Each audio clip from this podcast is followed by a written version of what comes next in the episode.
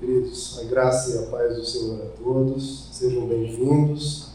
Primeira vez que realizamos um culto aqui no meio de semana, né? Estamos inaugurando aqui essa, esse momento em que vamos fazer pregações temáticas. E hoje quero falar com vocês sobre ansiedade. Convido-os a abrir no Evangelho segundo Mateus, capítulo é o de número 6. Evangelho segundo Mateus, capítulo de número 6. Vamos ficar técnicos na leitura aqui da palavra. Mateus capítulo 6. É um texto clássico, né? do próprio Jesus falando sobre ansiedade, então vale muito a pena nós lermos e meditarmos nesse texto juntos. Né? Mateus 6, verso 25 Vamos ler só os primeiros seis versos que diz assim: Portanto, eu lhes digo, não se preocupem com sua própria vida, quanto ao que comer ou beber, nem com seu próprio corpo, quanto ao que vestir. Não é a vida mais importante que a comida e o corpo mais importante que a roupa? Observem as aves dos céus. Elas não semeiam, nem colhem, nem armazenam em celeiros. Contudo, o Pai Celestial as alimenta. Não tem vocês muito mais valor do que elas? Quem de vocês, por mais que se preocupe, pode acrescentar uma hora que seja a sua vida? Por que vocês se preocupam com roupas? Vejam como crescem os lírios do campo. Eles não trabalham nem tecem. Contudo, eu lhes digo que nem Salomão, em todo o seu esplendor, vestiu-se como um deles. Se Deus veste assim a erva do campo, que hoje existe e amanhã é lançada no fogo, não vestirá muito mais a vocês, homens de pequena fé? Até aqui, queridos. Vamos orar. Senhor amado, nos entregamos em Tua presença. Que a Tua palavra, Senhor, possa produzir em nós algo que não vem do homem, mas vem de Ti. Nos acalma, nos aconselha, nos orienta. Pedimos a Tua graça sobre cada um de nós de forma maravilhosa. Te pedimos e te agradecemos em nome de Jesus. Podem se assentar, queridos. Como tivemos essa intercorrência aí de não ter louvor, né? o pregador aproveita. Ah, então o tempo do louvor é meu. Aproveita, né? Queridos, a gente vai fazer uma série aqui, pelo menos eu, depois o pastor Wagner vai trazer as mensagens que ele escolher, uma série sobre ansiedade. Eu escolhi, que eu vinha lendo um livro do Soren Kierkegaard, Geralmente as minhas pregações são de minha autoria, mas dessa vez eu vou me basear no trabalho que é do Soren Kierkegaard, que é considerado o pai de uma corrente filosófica inteira, que é chamada da filosofia existencialista, de onde vieram outros como Jean-Paul Sartre e outros. E ele é um é o expoente dessa filosofia, que a filosofia a gente sabe trata de termos às vezes muito abstratos, muito teóricos, já o Soren Kierkegaard falou, não, a filosofia tem que trabalhar com a existência humana, senão ela não tem uma utilidade muito grande para a população, para o dia a dia, para o ser humano, com as suas angústias, os seus desafios, as suas, os seus dilemas. Então ele trouxe muito a linguagem filosófica para a necessidade humana diária. Isso ele tem os trabalhos filosóficos dele e ele também tem alguns livros que ele trata da temática cristã, como cristão ele era. Então hoje nós vamos começar essa série. Então não vou tratar de tudo sobre ansiedade porque é uma série. Então não fiquem ansiosos se eu não tratar de tudo hoje, tá bom? Tudo bem? Então, queridos, esse é o texto clássico de Jesus, Mateus 6, em que ele fala sobre ansiedade. Ele fala: não andeis ansiosos, não se preocupem com as suas vidas. E ele traz algumas metáforas aqui para trazer algum conforto para nós. Então, esse texto ele é endereçado especificamente para as pessoas que estão aflitas. Esse texto, essa pregação de Jesus, não é para os sadios, não é para os fortes, não é para os endinheirados, não, é para os ansiosos e aflitos. Então já aí você já vê o cuidado de Deus em fazer, escrever um texto específico para essas pessoas que estão preocupadas para mim e para você. Bom, Deus sabe que a gente precisa de uma mensagem mensagens, na verdade, muitas, né, ao longo da nossa vida para nos acalmar, para nos trazer paz, para nos trazer esperança, para nos trazer um alento nesse mundo difícil, às vezes até hostil que vivemos. Né? Mas o grande problema, queridos, é muito interessante isso, que você vê aqui em Mateus 6, é que é muito difícil, quem já tentou consolar uma pessoa aflita sabe disso. É muito difícil uma mensagem conseguir chegar ao coração da pessoa que está estressada, que está preocupada. E quanto maior a preocupação dela, mais impaciente ela se torna em relação a qualquer mensagem de consolo, de esperança, ela fica impaciente, ela não consegue ouvir aquilo, tamanha aflição dela. Ela sempre, quando vem uma mensagem de um consolo, ela pensa: ninguém me entende, só eu sei o que eu estou passando. Ah, é fácil para essa pessoa falar. Queria ver se ela estivesse na minha situação. Aí que eu queria ver. Ah, a vida dela é fácil, a minha que é complicada. Então, nenhum ser humano parece ser capaz de comunicar paz àquela pessoa. Porque ela sempre olha para a vida do outro e acaba rejeitando a mensagem. Se uma pessoa bem de vida vem falar com ela, ela pensa: ah, mas a vida dela é fácil. Se uma pessoa forte, uma pessoa segura, uma pessoa confiante vem falar com ela, ah, ela, ele me acha fraco, ou acha que é só frescura da minha parte.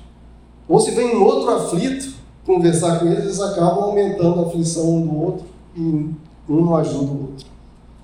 Uma possível solução, já que parece que ninguém consegue transmitir consolo a essa pessoa, é o silêncio.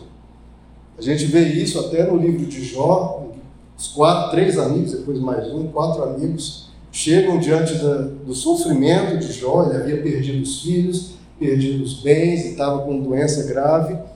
E aqueles amigos que chegam para consolar Jó, quando se deparam com a situação de Jó, ficam tão espantados, assustados, que eles ficam em silêncio por sete dias. E naquele momento do silêncio, eles até honraram a aflição de Jó.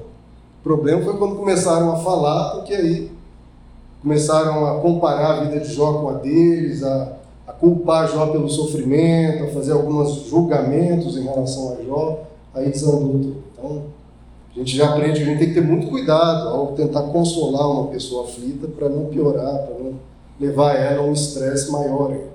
Mas mesmo se aqueles três ou quatro amigos permanecessem em silêncio por todo o tempo, uma hora Jó ia cair na tentação de comparar a vida daqueles quatro com a dele. Ah, aqueles quatro que estão em silêncio, não me recriminaram nem nada, mas a vida deles está tranquila. Eu que estou, eu que perdi meus filhos, eu que perdi meus bens, eu que estou com uma doença grave.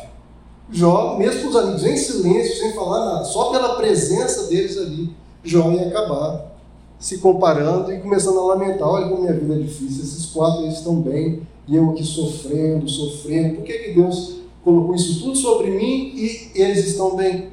O que, que eu fiz? Então o próprio Jó se compararia, mesmo se os amigos ficassem em silêncio. Então, como que a gente leva uma mensagem para uma pessoa aflita? Como que Deus vai levar uma mensagem para uma pessoa aflita se qualquer um que abrir a boca, ou mesmo se ficar em silêncio, a mensagem não chega ao coração da pessoa. Bom, como nenhum ser humano parece poder ajudar, Jesus, de uma forma extraordinária, de uma forma de uma sabedoria infinita mesmo que ele tem, nos recomenda outros mestres, não seres humanos. Jesus não fala, olha para o ser humano tal, para o profeta tal, para o sábio tal. Não, ele recomenda outros mestres que não, seres, que não são seres humanos. Ele recomenda para ter como mestres para a nossa ansiedade, para a nossa preocupação, os lírios do campo e as aves dos céus. Então, esses são os dois professores, os dois discipuladores que Deus colocou para nós trabalharmos a nossa ansiedade. Porque eles não vão falar nada de errado para nós, porque nem falar eles falam. E também a gente nem tem como comparar alguma coisa, ah, a vida deles é fácil. Bom, como é que isso vai se comparar com os seres da natureza, né? E quando você vai para o campo, é o silêncio. E lá no silêncio a gente pode aprender de Deus, aprender de nós, sobre nós mesmos e aprender com os lírios e as aves dos céus. Então, essa é a proposta de Jesus. Aprendermos com esses dois mestres, os lírios do campo e as aves dos céus. Então, ele começa o seu trecho, uma das passagens que nós lemos: observai os lírios do campo. Observai os lírios do campo. Eu coloquei aí para o banco de vocês. Essa não é um lírio, eu até fui lá na central de flores, ali perto do Ceasa. Os lírios tinham chegado muito hoje, e os botões estavam todos fechados. Então, se pensa para observar os lírios do campo, se eu trouxesse lírio, ninguém ia poder. Então, esse aqui é um astro, austromério, coisa assim. Então, você, hoje, para ilustrar a mensagem, a gente vai observar essa como se fossem os lírios aqui que Jesus pediu para observarmos. Então, tá aí uma flor para cada um, peço que vocês observem aí e vamos trabalhar aí com astromérias no lugar dos lírios do campo. Bom, então aí suas flores. Primeira coisa que Jesus fala, observe os lírios do campo. Ele trata do coletivo. Veja, Jesus não faz nenhuma diferença entre um lírio e outro. Se ele está querendo fazer um exemplo, ele pode citar algo mais específico, mas ele não. Olhe qualquer lírio, qualquer lírio. Todos os lírios ou qualquer um.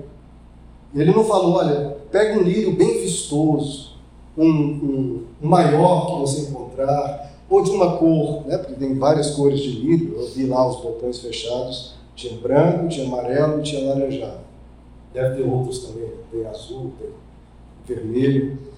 Ele não escolheu nenhuma cor e nem nenhum tipo, porque existem alguns lírios muito especiais, como a coroa imperial, que é um lírio assim, dos mais famosos, mais reconhecidos pela sua beleza.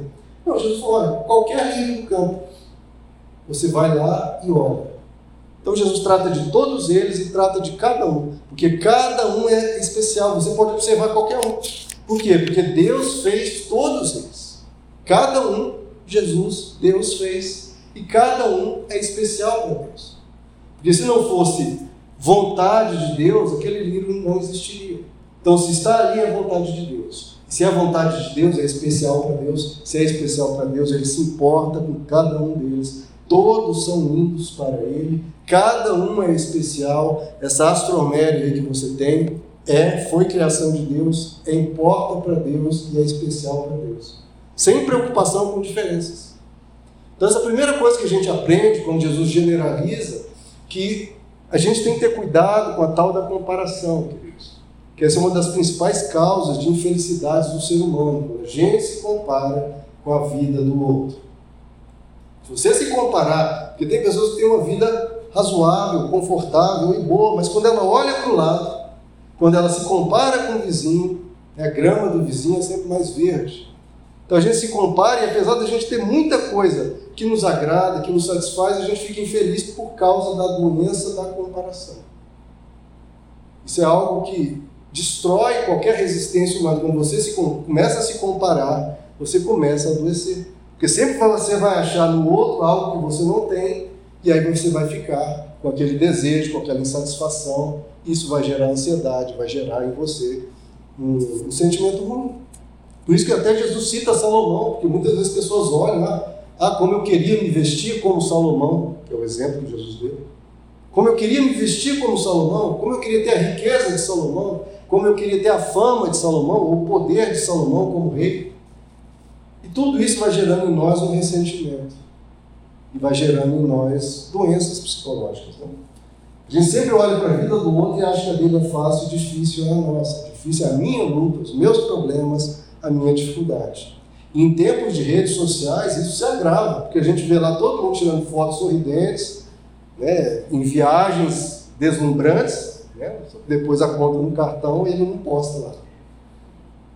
Então, isso nos deixa ansiosos, porque a gente vê as pessoas, às vezes, curtindo a vida, ou fazendo isso e aquilo, e a gente olha para a nossa vida e parece que não é tão tão maravilhosa como a dos outros. Isso provoca nos seres humanos, isso já é, tem estudos sobre isso, como tem gerado ansiedade no ser humano. Essa comparação, principalmente, é amplificada pelas redes sociais. Ah, como eu queria ser bonita como a fulana de tal, ou bem-sucedido como empresário tal, ou inteligente como meu colega de faculdade, enfim. Quando a gente se compara, qualquer coisa, por mais maravilhosa que seja, começa a perder a graça.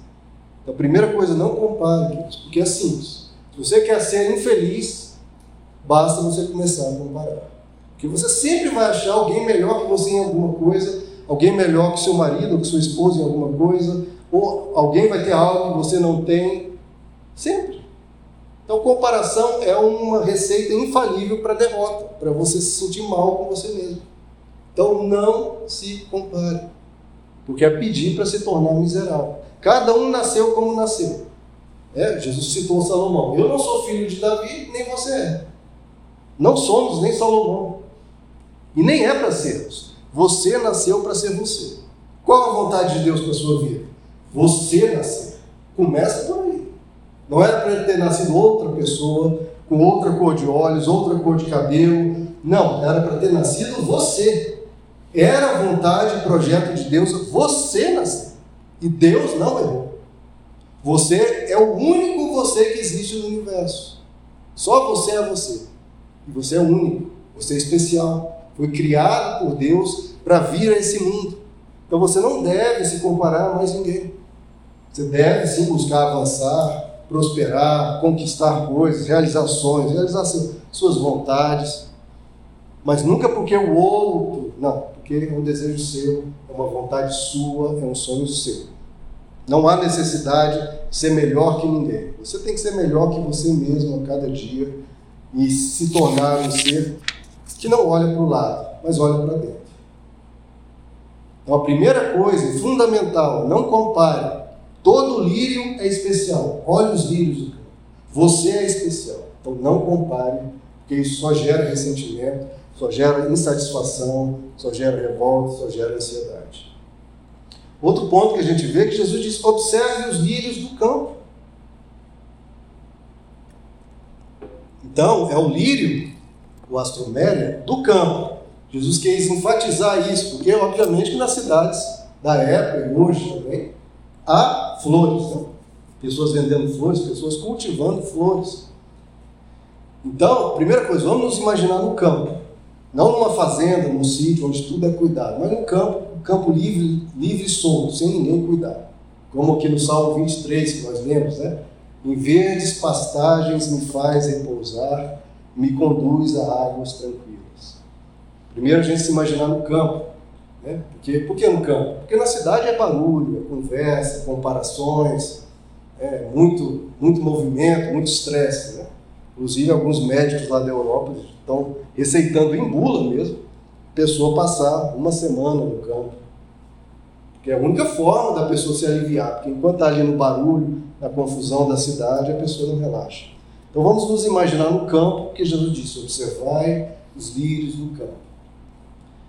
Por que no campo, queridos? Porque os lírios da cidade, que também têm a sua, são belos, foram criados por Deus, mas a gente acaba pensando, poxa, esses lírios do campo são cuidados. Tem pessoas que vão ali aguar essas plantas, vão ali podar, vão proteger das larvas, das lagartas. Nem sempre né, os lírios da cidade têm essa proteção, mas muitas vezes sim, é alguém cuidando. Então fica aquela impressão: ah, o lírio do campo não é como eu. Eu estou ansioso porque eu estou só, não tem ninguém cuidando de mim, ninguém se preocupando comigo, o meu problema, ninguém me ajuda. Agora, os lírios do campo, não do sítio, do campo, aquele lá na mata, solto. É o lírio abandonado, que não tem ninguém cuidando. Ou seja, o preocupado, a pessoa aflita, ela se sente abandonada, Assim como o lírio abandonado lá na mata, que ninguém está olhando, ninguém sabe daquele lírio, ninguém está voando aquele lírio, ninguém está podando, ninguém está matando lagartas. Mas apesar de não ter ninguém por perto daquele lírio, daquela astroméria, fica evidente pela beleza da própria flor que tem alguém cuidando dela. Tem alguém cuidando dela, porque eles estão lindos, estão maravilhosos e eles crescem. O tapete florido lá na mata, onde ninguém cuida, ninguém rega, é mais lindo que os tapetes dos palácios dos reis e dos imperadores. Então há um cuidado invisível. Jesus olha, por isso que todo o trecho Jesus fala: observe os lírios do campo, como eles não trabalham, não fiam, estão lindos, estão maravilhosos, por quê? Porque há um cuidado invisível. Há alguém cuidando, alguém olhando por eles. Então, assim como o lírio abandonado no mato não está abandonado, assim também o aflito que se acha abandonado não está abandonado. Você nunca foi abandonado e nunca será abandonado. Nas Escrituras nós vemos que, ainda que uma mãe abandone o seu bebê de peito, eu não os abandonarei. Deus nunca deixou de olhar por nós, nós nunca estivemos 100% sozinhos, porque Ele sempre teve o seu olhar de Pai para conosco. O lírio cresce, o lírio fica ali belo e formoso. E nós temos saúde, apesar de momentos de doença, a maior parte da vida nós passamos em saúde, em geral. Ou quando temos uma doença, a gente se recupera. Você respira. Quem te deu esse fôlego de vida? há um cuidado invisível sobre você. Você raciocina, quem te deu o poder de pensar? Há um cuidado invisível sobre você. Você ama, quem te deu capacidade de amar, de sentir, de apreciar as coisas da vida? Quem te deu a própria capacidade, antes mesmo da questão que você aprecia, que você está desfrutando, antes mesmo, a própria capacidade de apreciar aquilo?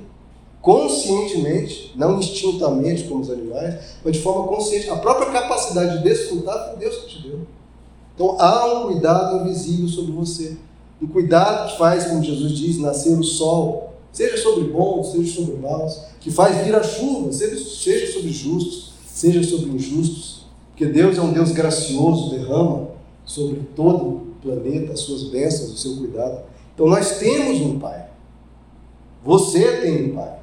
Assim como as bromélias e os lírios são cuidados, quanto mais nós. É o que Jesus disse. Se os lírios recebem cuidado do Pai, de Deus, quanto mais nós seremos cuidados. Quantas e quantas vezes escapamos de problemas que nós achávamos insolúveis? E que pessoas disseram isso para nós, que nós sabíamos que era. E Jó também passou por um problema insolúvel e conseguiu escapar. Quantas vezes? Quantas vezes nós fomos libertos de situações que nos traziam grande ansiedade e hoje a gente mal lembra? Você tem noção de quantas situações você nem se lembra, mas que já foram consideradas por você mesmo grandes tragédias, grandes perigos, que você lamentou por semanas e aquilo você nem mais se lembra? Porque há um cuidado invisível que nos ajuda nesse momento, reconhecendo nós isso ou não, dando conta disso ou não, porque, como diz Jesus, ele cuida até dos, dos, dos injustos, dos maus, ele derrama a sua graça.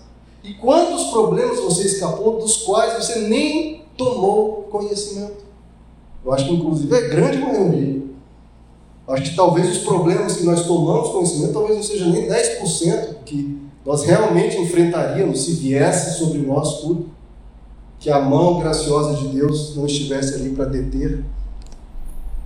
Então, talvez 90% param antes de chegar em nós, e muitos que chegaram, Deus trouxe uma solução quando nós nem tínhamos mais forças. Muitos, claro, nós tivemos que resolver, que atuar, mas sempre sob o olhar protetor e cuidador de Deus. E mesmo quando você foi derrotado em situações que você pensa, poxa, caí aqui, caí, e a Bíblia diz isso: o justo cairá até sete vezes. Não uma, não duas, não três, mas até sete.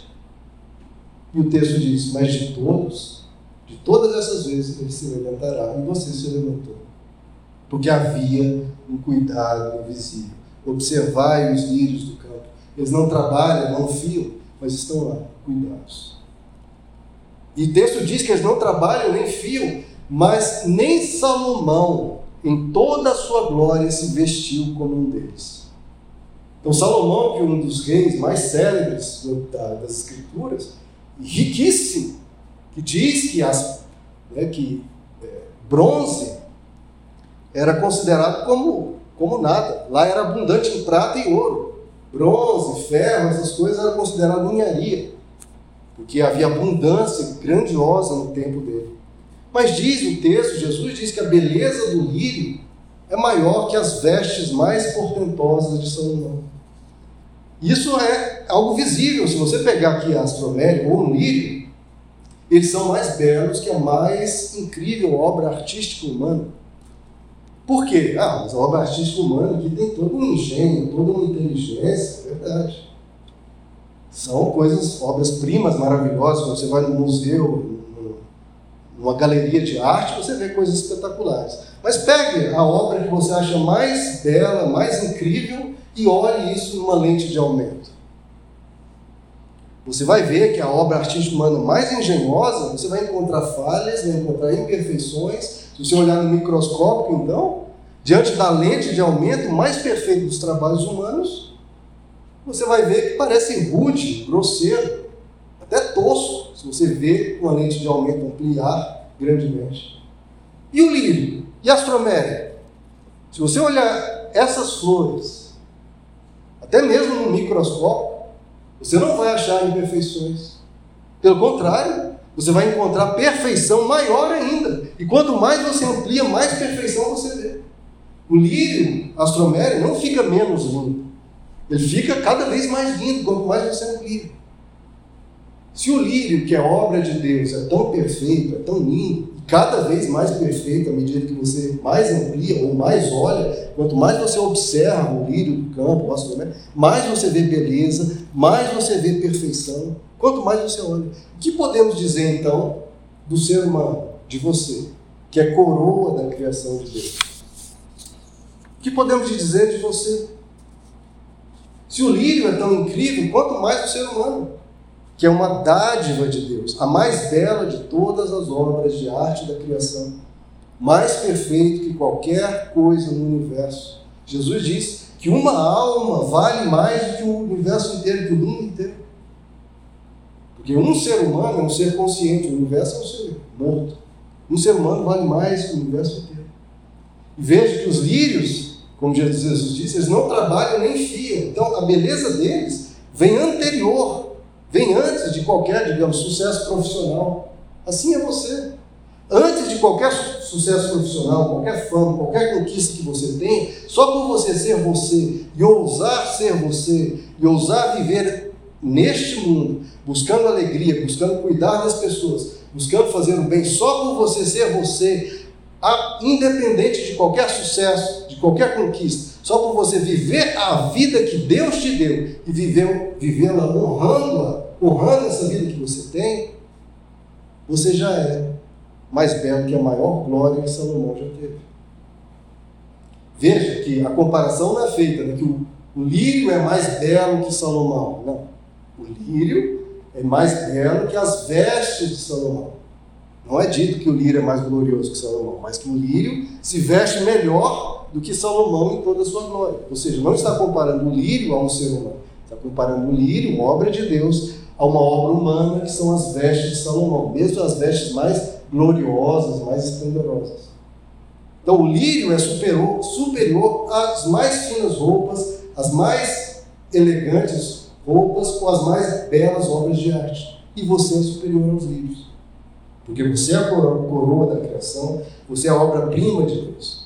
Você é uma obra artística tecida pelas mãos de Deus. Só de pensar que você, como diz o Davi no Salmo, você foi entretecido no interior do ventre da sua mãe pelas mãos de Deus. Cada parte ali pensado por Deus e você veio ao mundo pensado por Deus. Você foi pensado por Deus antes de existir.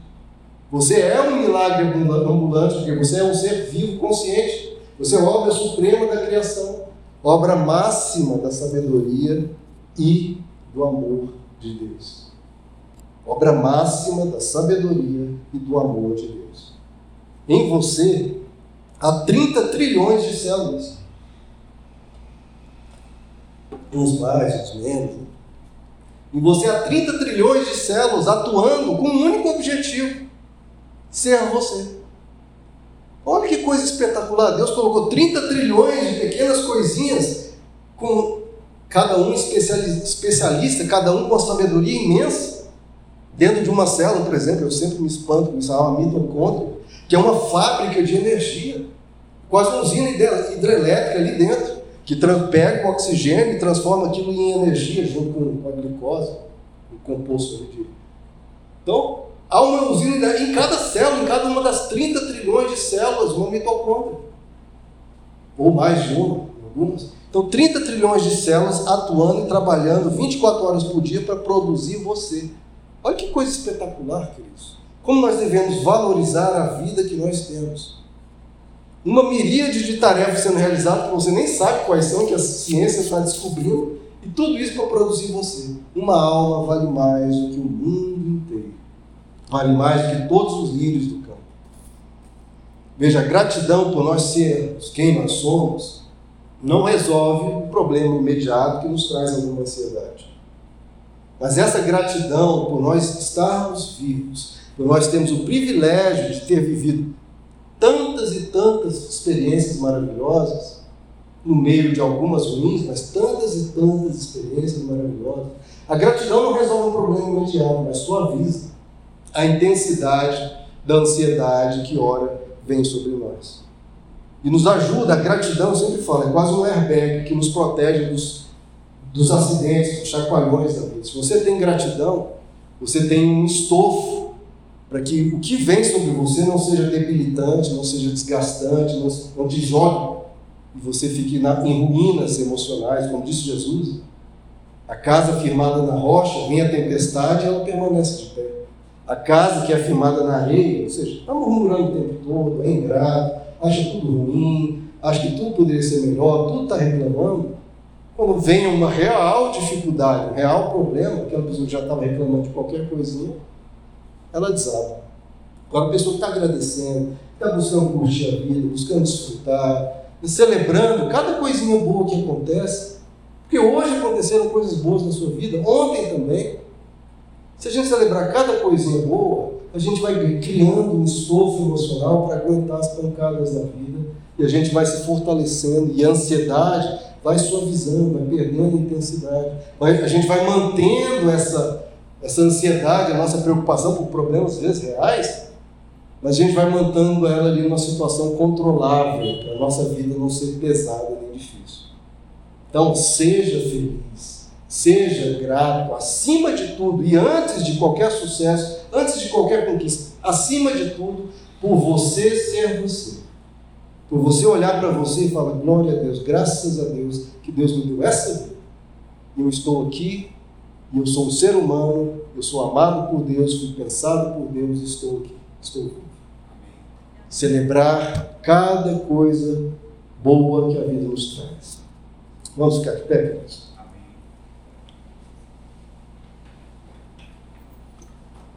Então, resumindo os três pontos que a gente trouxe aqui hoje, olhando para os lírios do campo, para as astromélias, não se compare, você é especial, você é único, todos são únicos, todos são especiais, todos foram pensados por Deus.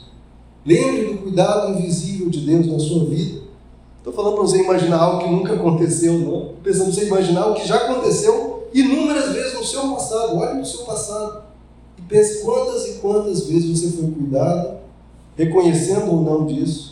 Quantos e quantos problemas você já escapou, você já venceu, você, ou aqueles que você não venceu, você conseguiu se levantar depois. Tudo há um cuidado invisível.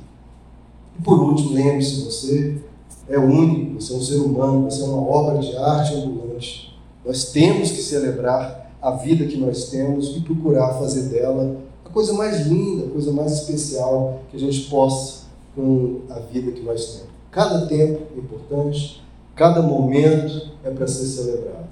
Faça isso e a gente vai ter uma vida de melhor qualidade. Amém. Vamos orar? Senhor nosso Deus, Obrigado pelos lírios do campo. Esses são os nossos professores de hoje, que a gente possa olhar para essa flor, os lírios, as astromélias, e lembrar, Senhor, do seu cuidado, da tua proteção, que nós já tivemos ao longo da vida. Já por termos nascido, já é um presente que o Senhor nos deu. Te pedimos que o Senhor nos ajude nos nossos problemas, que talvez nem tenham sido tratados imediatamente hoje, mas já trabalhamos uma gratidão pelo que o Senhor nos deu, pelo que o Senhor fez. Estamos aqui trabalhando uma confiança para enfrentar cada situação. Pedimos que o Senhor fortaleça cada um aqui, acalme o nosso coração, suaviza, Senhor, o peso da vida, nos traz leveza, nos traz calma, nos traz paz. Ajuda, Senhor, cada um aqui, a receber das tuas mãos, primeiro, um amparo emocional um abrigo emocional, um consolo da tua parte nas tuas mãos. E não apenas emocional, Senhor, pedimos que o Senhor venha com a tua provisão sobre o problema de cada um aqui, ou problemas, que o Senhor nos ajude, Senhor, a encontrar a solução, que o Senhor nos ajude, abra portas para escaparmos, para vencermos, nos ajuda a cada problema. Temos uma melhor solução, seja vindo de nós, seja vindo das tuas mãos, a tua, Senhor. Nos dá livramento, nos dá socorro, que a tua palavra diz que o Senhor é socorro bem presente. E que o Senhor esteja bem presente na vida e no problema de cada um aqui.